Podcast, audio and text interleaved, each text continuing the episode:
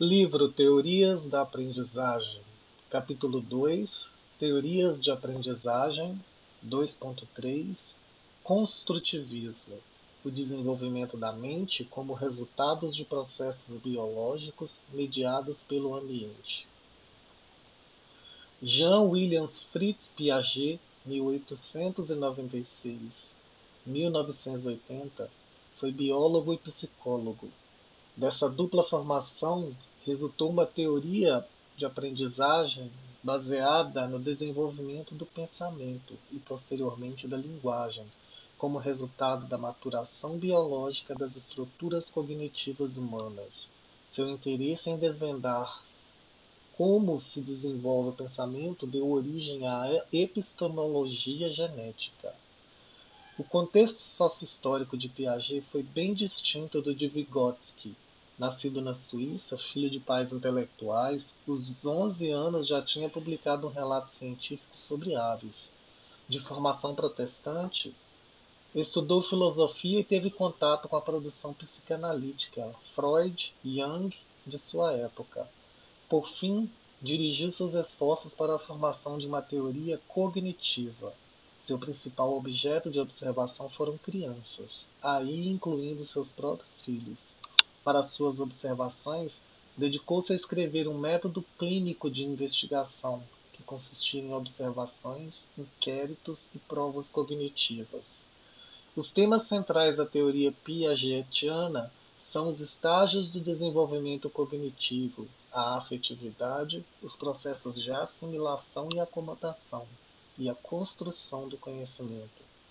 Piaget dividiu o desenvolvimento da cognição humana em quatro estágios estágio sensório-motor, associado ao período entre o nascimento e os dois anos de idade.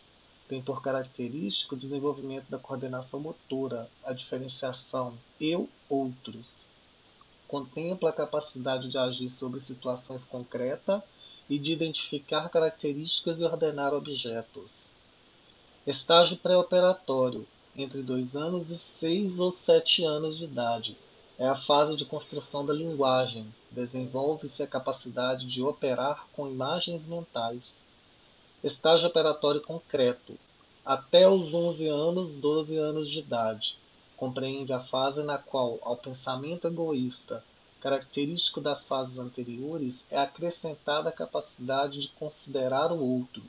Abarca as habilidades de agrupamento e classificação e a realização de ações concretas, mas prescinde ainda da elaboração abstrata de realidade. Estágios operações formais, dos 12 ou 12 anos de idade até a fase adulta. É o estágio relacionado ao pensamento científico. A habilidade de abstração se consolida, permitindo o raciocínio lógico sobre o real. Vygotsky e Piaget utilizaram a mesma terminologia de idades espontâneas e ideias não espontâneas. Por ideias espontâneas, entende-se as ideias ancoradas na realidade das crianças, e as ideias não espontâneas referem-se àquelas influenciadas pelo mundo adulto. Estabelece-se assim uma diferenciação entre desenvolvimento de conceitos cotidianos e desenvolvimento de conceitos científicos.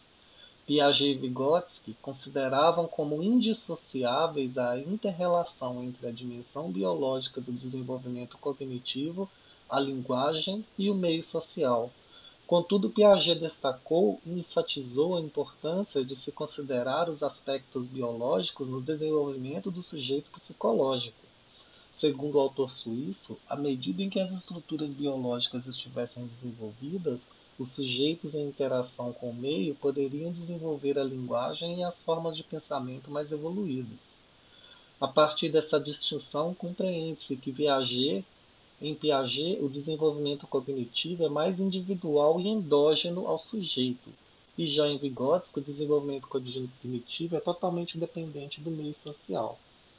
Essa proposta está representada nos processos de construção do conhecimento propostos por Piaget assimilação, acomodação e equilíbrio. Assimilação. Piaget defendeu que possuímos em nossa mente esquemas de representação da realidade. São as estruturas pelas quais processamos as informações recebidas do meio. À medida que o sujeito se desenvolve, os esquemas mentais se modificariam em crescente evolução até alcançar o último estágio do pensamento abstrato científico. A assimilação seria o processo de agregar novas informações aos esquemas mentais existentes. Acomodação. No processo de acomodação, um esquema mental existente é provocado por novas informações recebidas. Informações estas advindas do contato com novos objetos ou contextos. Há então duas possibilidades: ou se modifica o modelo mental para acomodar a informação, ou se cria um novo esquema. Equilibração. Frente a uma situação, um esquema mental pode sofrer um desequilíbrio, ou seja, tornar-se incapaz de processar a realidade vivida a partir de estruturas mentais existentes. No processo de equilibração, o novo conhecimento é assimilado e acomodado, implicando um novo equilíbrio do sistema de processamento de informações dos sujeitos. Construtivismo. Três conceitos centrais. Estágios do desenvolvimento. A formação da mente se dá em estágios sucessivos, aos quais o sujeito gradativamente evolui do pensamento concreto para o pensamento abstrato. Processo de equilibração Frente a uma nova situação, o sistema mental de um sujeito entra em desequilíbrio. À medida que agrega novas informações, essas são assimiladas e, após acomodadas, modificam os esquemas mentais e o equilíbrio é obtido novamente.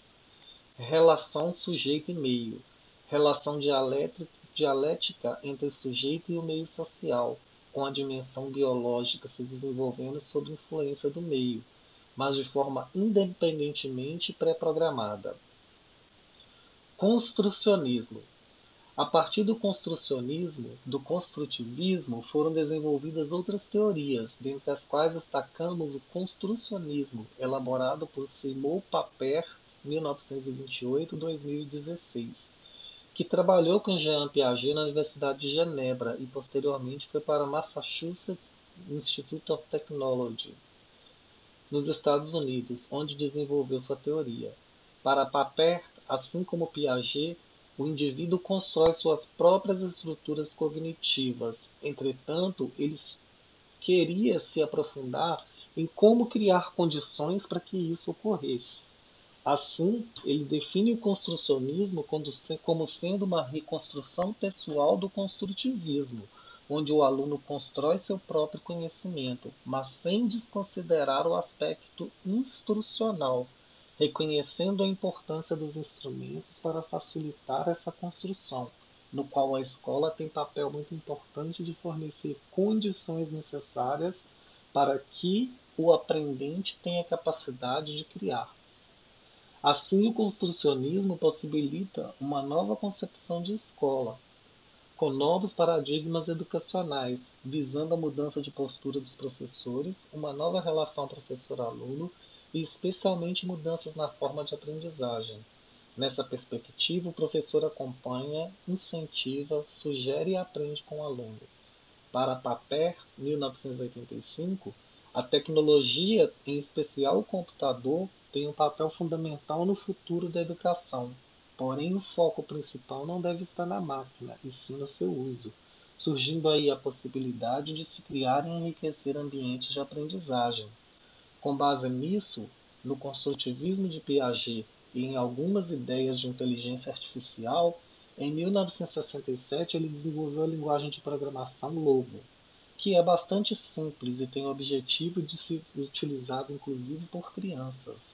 Posteriormente, no mesmo laboratório do MIT, foi desenvolvida em 2007 a linguagem Scratch, disponível também online.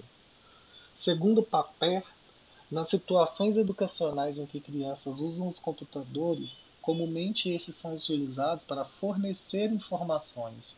É o computador programando a criança. Já no Logo e também no Scratch e demais linguagens, a relação é oposta. A criança está no controle, pois ela programa o computador. No momento em que ela ensina o computador a pensar, inicia-se a exploração sobre a maneira como ela própria pensa.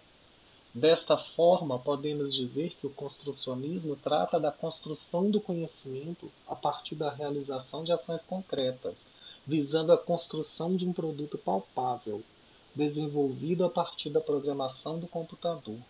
Implica em uma interação aluno-objeto mediada por uma linguagem de programação, como é o caso do Logo ou do Scratch.